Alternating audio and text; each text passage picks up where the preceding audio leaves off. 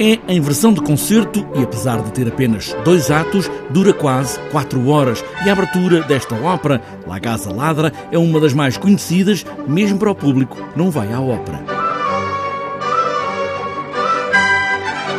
A história gira em torno disso e hum, mais tarde, eh, como ela mete as culpas na nineta porque acha que foi ela ainda por cima a criada que se apaixonou pelo meu filho, o Janeto, como é que é possível?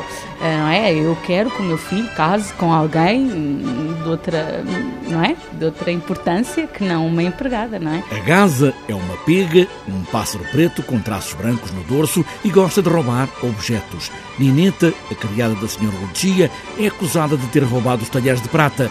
Lucia, aqui nesta versão, é Cátia Moureso. A Lucia é uma boa pessoa, ela não quer a morte de ninguém, não é? Então aí já se torna uma ópera mais séria, no sentido não é tão bufo, não é tão cômico, há uma parte séria que depois há tenta-se desenvolver toda a história para que tudo resolva para que haja um final feliz.